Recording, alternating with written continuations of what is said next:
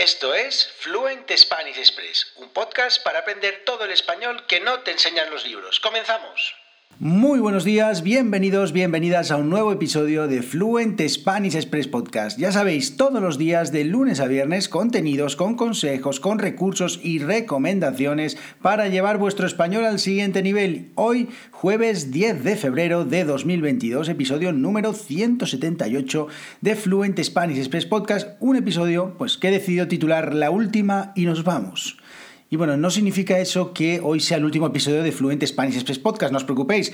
Es una frase que se utiliza muchísimo cuando estás en un bar, cuando estás tomando copas, cuando estás con otras personas y, por ejemplo, pues de repente alguien se quiere ir a casa y, se hace, y alguien dice aquella maravillosa frase de la última y nos vamos. La mayor mentira que se ha contado jamás en este país. Nunca es la última. Bueno, en algún momento es, pero esa vez, cuando se dice la última y nos vamos, nunca es la última. Así que este episodio de hoy titulado La última y nos vamos tiene una razón y es que hoy os voy a hablar de tres expresiones que utilizamos para decir que una persona está borracha. Y todo esto os lo explico porque esta semana, el lunes, he lanzado un nuevo audiocurso en fluentespanish.express. Ya sabéis, un poquito de publicidad. www.fluentespanish.express. Allí tenéis audiocursos para estudiar o para aprender la cultura, las costumbres sociales de los españoles y las expresiones que utilizamos los nativos. Y entonces cada mes hay nuevos audiocursos, audiocursos que tienen transcripciones, que tienen también actividades, preguntas, y en este caso el audiocurso de las expresiones para decir que alguien está borracho tiene dos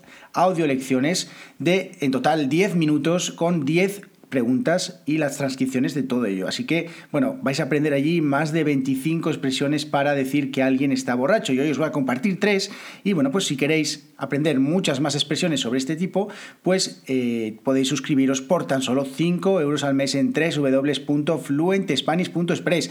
Cada vez que os suscribís a, mi membresía en fluentespanish.express, me estáis ayudando a llevar este proyecto adelante, a seguir avanzando, a seguir creando contenido. Así que muchísimas gracias a todas las personas que os estáis suscribiendo, a todas las personas que me estáis apoyando y sobre todo, pues por supuesto, a las que estáis llevando vuestro español al siguiente nivel a través de los audiocursos y de todos los contenidos, porque también en www.fluentespanish.express tenemos una maravillosa comunidad de estudiantes en la que, bueno, pues estamos organizando, entre otras cosas, un club de lectura, sí, estamos eh, dentro de un mes, más o menos un mes y cinco días, nos vamos a reunir para hablar de La sombra del viento, un libro de Carlos Ruiz Zafón que, bueno, pues estamos ya leyendo, estamos ya eh, empezando a a leer cada uno por su cuenta y dentro de un mes, como os digo, nos reuniremos para hacer este maravilloso club de lectura que estamos lanzando. Y bueno, pues muchas más, muchas más novedades que os iré contando. Mañana os voy a dar una sorpresita y la semana que viene os voy a hablar de otras cosas, así que bueno, están pasando muchísimas cosas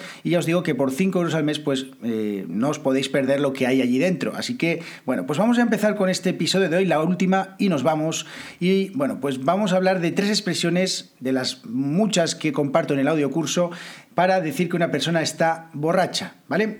Bueno, pues antes de nada, borracho, por si alguien no lo sabe, es una persona que ha bebido más de la cuenta, una persona que pues, ha ingerido más alcohol de la cuenta y que pues, no está en sus mejores condiciones.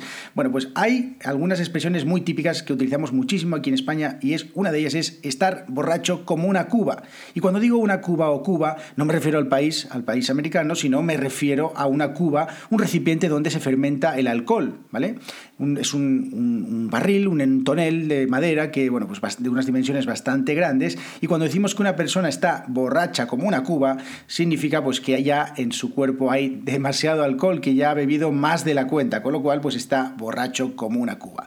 Otra expresión muy interesante que también utilizamos mucho aquí en España es pillar una buena cogorza. Y es importante añadir el adjetivo de buena cogorza para que se sepa que es una buena borrachera, que es una borrachera muy grande. Y es que la palabra cogorza ya se usaba en el siglo XV, está documentada como cogorza.